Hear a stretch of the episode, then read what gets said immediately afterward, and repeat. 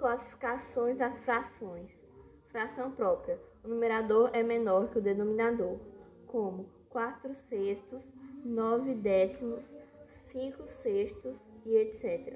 Fração imprópria. O numerador é maior ou igual ao denominador, como 5 quartos, 7 sétimos, 8 sextos e etc.